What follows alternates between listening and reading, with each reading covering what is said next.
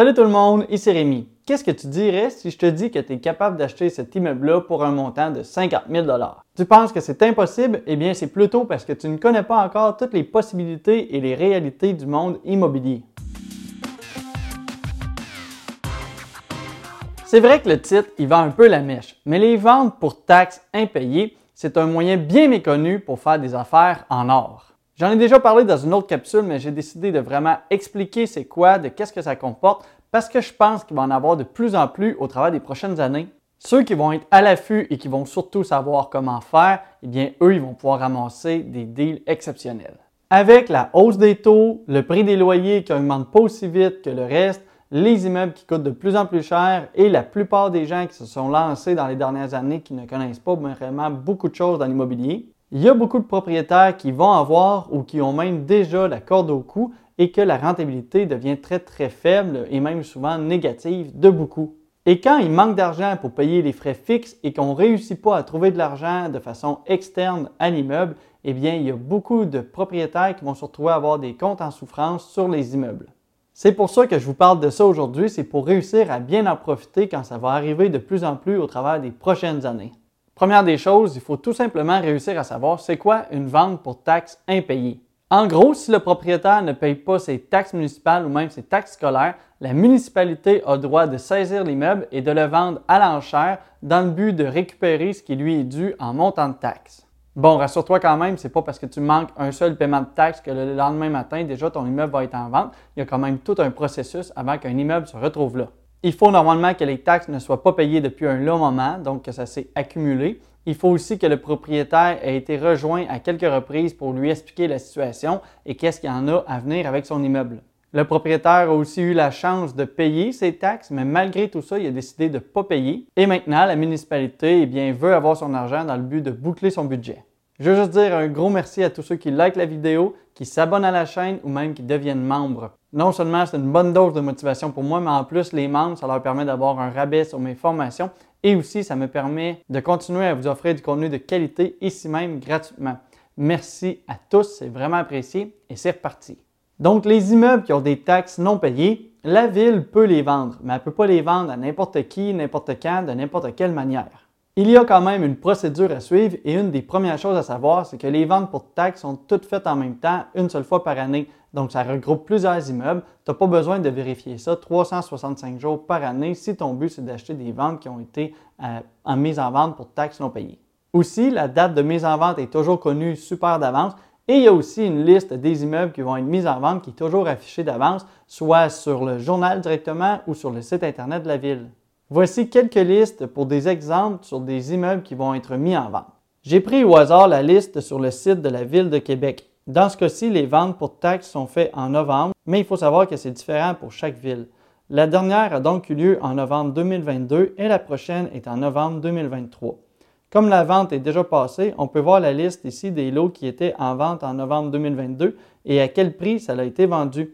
Attachez-vous dessus qu'il y en a quand même plusieurs. Il y en a 28 pour être précis. Je dis la liste des lots et non des immeubles parce que la plupart du temps, il y a plus de terrains que d'immeubles. Pour être précis, on parle souvent de parcelles de terrain ou des terrains qui servent à pas grand-chose. Je vous donne un exemple ici. Il y a un terrain qui a été acheté pour 41 000 Si on ne fait pas de recherche, c'est difficile à dire si c'est un bon prix ou non. Donc, on va creuser un peu plus loin et on se rend compte que c'est effectivement un terrain non aménagé et non exploité. C'est Thierry qui l'a acheté à la vente pour taxe. C'est un terrain de 9245 mètres carrés. Et oui, vous avez bien entendu, pas moins de 100 000 pieds carrés pour 41 000 Une bonne affaire? Je ne sais pas. C'est un terrain dont la valeur municipale est de seulement 4 000 Et si on regarde sur la carte, c'est un terrain qui, à première vue, semble intéressant, mais j'ai comme l'impression qu'il y a un ruisseau ou un genre de milieu humide qui fait qu'on ne peut pas trop construire sur ce terrain-là. Si on dézoome un peu, on peut même voir la tendance de ruisseau avec les arbres sur les terrains d'à côté. Si le terrain devient constructible un jour, ça peut être une très bonne affaire. Mais s'il ne l'est pas, pour toutes plein de raisons différentes, le sol pourrait être contaminé, ça pourrait être un milieu humide ou plein d'autres choses, et eh bien dans ce cas-ci, ça pourrait peut-être pas valoir grand-chose. Ça m'amène à vous parler du fait que quand on achète un immeuble dans une vente pour taxes non payées, eh bien on se retrouve à le prendre tel quel, il n'y a aucune garantie. Il n'y a pas de garantie légale et c'est aussi une prise de possession immédiate, c'est-à-dire que tu dois faire tes recherches avant, tu ne peux pas les faire après et finalement te retirer. La seule garantie que tu as, c'est qu'il n'y a en fait aucune créance sur l'immeuble. Donc, tu ne pourras pas te faire exiger un autre montant que le prix d'achat, que ce soit par une hypothèque ou par une hypothèque légale.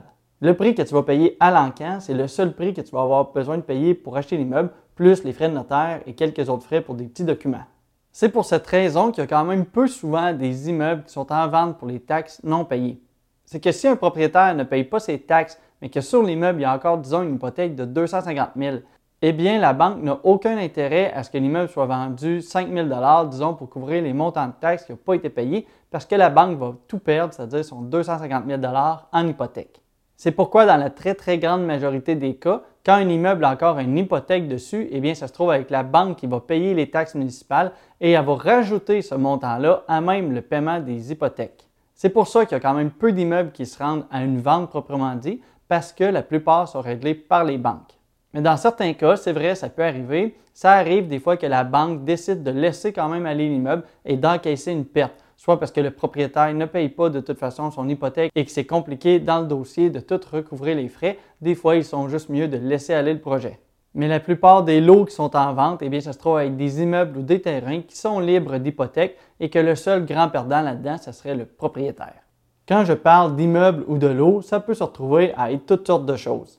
Ici, on retrouve un condo qui a été acheté pour 102 000 et quand on va voir l'historique de l'immeuble sur JLR, on y voit toutes les infos et on retrouve même la même liste qui a été sur le site de la Ville de Québec. Bref, quand votre municipalité affiche les listes, eh bien faites vos recherches, regardez ce qui est en vente parce qu'on pourrait retrouver des vrais mines d'or comme on pourrait aussi en trouver qui vont être tout simplement des épines dans le pied. Donc, comment ça se passe une vente pour taxes impayées? Eh bien, la première chose à savoir, c'est que c'est une enchère, un encan. Donc, pour réussir à gagner l'immeuble, eh bien, il va falloir que tu sois littéralement présent sur place et que tu sois prêt à bider, à lever la main directement dans le but de miser sur l'immeuble jusqu'à temps que tu atteignes ton maximum ou que tu remportes l'immeuble. Ça se peut donc que le prix de départ qui représente seulement les taxes à payer, eh bien, il se retrouve très très loin du prix réel qui va être payé. Parce que s'il y a plusieurs personnes qui s'intéressent, il y a des chances que le prix augmente jusqu'à temps qu'il se rapproche quand même de sa valeur marchande. De mon côté, j'ai déjà moi-même participé à quelques ventes pour taxes impayées. J'ai déjà misé même sur des immeubles. Par contre, je n'ai encore jamais rien remporté. Par contre, mon partenaire, lui, a déjà réussi à acheter durant une vente pour taxes impayées. En fait, il s'est retrouvé à acheter un terrain, un terrain de 27 000 pieds carrés, et c'était un terrain enclavé, c'est-à-dire qu'il n'y a même pas d'accès direct via une route.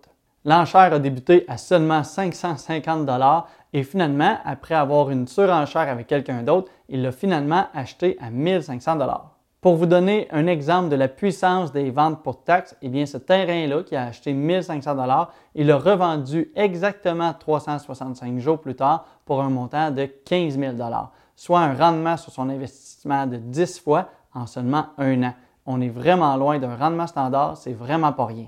Bon, mais quand on se retrouve à remporter la mise, comment ça se passe à partir de là? Ce qu'il faut savoir, c'est que tu dois être premièrement en mesure de payer directement sur place le matin même. Donc, tu ne peux pas dire que tu vas miser tout plein d'argent et dire que tu vas revenir plus tard une fois que tu vas avoir été voir la banque pour faire un prêt. Tu te dois de payer directement sur place, que ce soit en argent comptant, en traite bancaire, en chèque certifié, en mandat poste ou même par carte de débit. L'important, c'est que tu payes directement et tu ne peux pas aussi payer en carte de crédit. Bref, si tu achètes, ça veut dire que tu as l'argent, point final. Ça veut aussi dire que si tu t'es fait faire, disons, une traite bancaire de 50 000 eh bien, à moins d'avoir d'autres argent de côté directement sur place, tu ne pourras pas acheter à 75 000 si jamais l'encan va plus haut. Mais ça veut dire que tu vas pouvoir acheter jusqu'à 50 000 et tu pourrais aussi acheter, disons, à 30 000 et la ville, la municipalité, va s'assurer de te rembourser la différence de ta traite bancaire.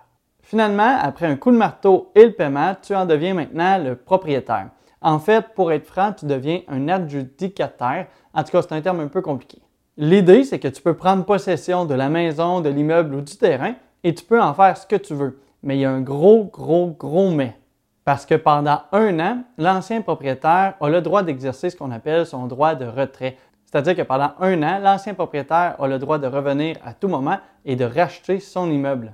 Il y a plusieurs conditions, mais en gros, il va pouvoir revenir et te racheter au même prix que toi tu l'as acheté avec un montant normalement de 10% supplémentaire. Si vous avez une seule phrase à retenir de cette capsule-là, c'est celle-là. c'est-à-dire que l'ancien propriétaire a le droit de revenir pendant un an et de racheter son immeuble en y mettant un montant supplémentaire de 10% par rapport au prix que toi-même t'as acheté.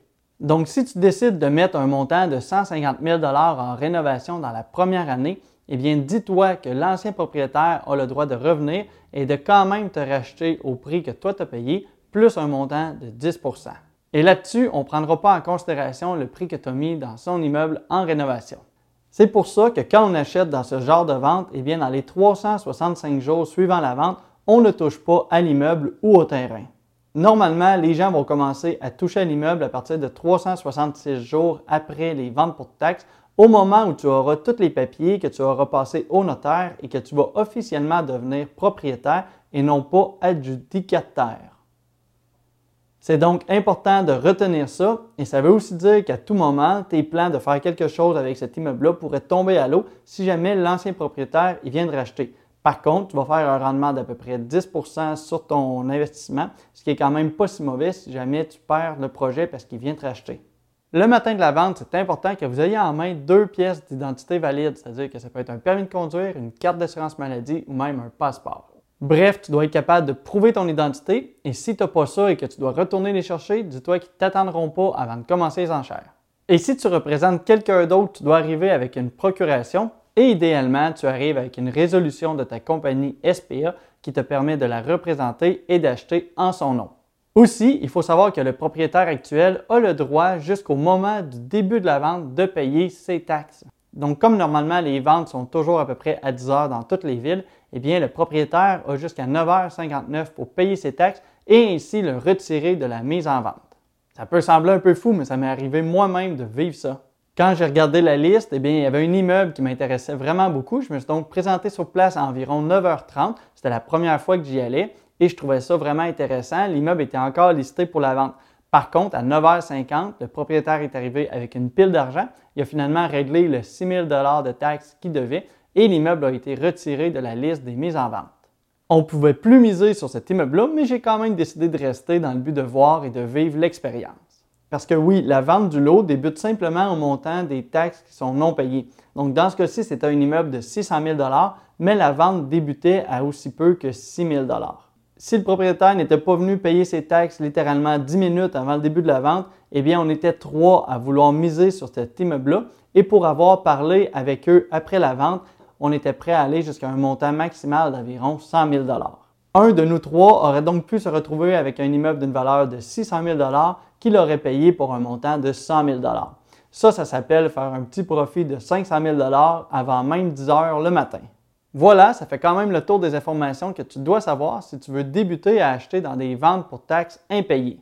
Si tu veux en apprendre plus sur d'autres moyens d'acheter des immeubles à rabais, tu peux écouter cette vidéo-là. Bref, euh, je te rappelle que le meilleur moyen de m'encourager, c'est d'écouter mes vidéos et de partager. Et d'ici là, je te souhaite bon succès. À la prochaine.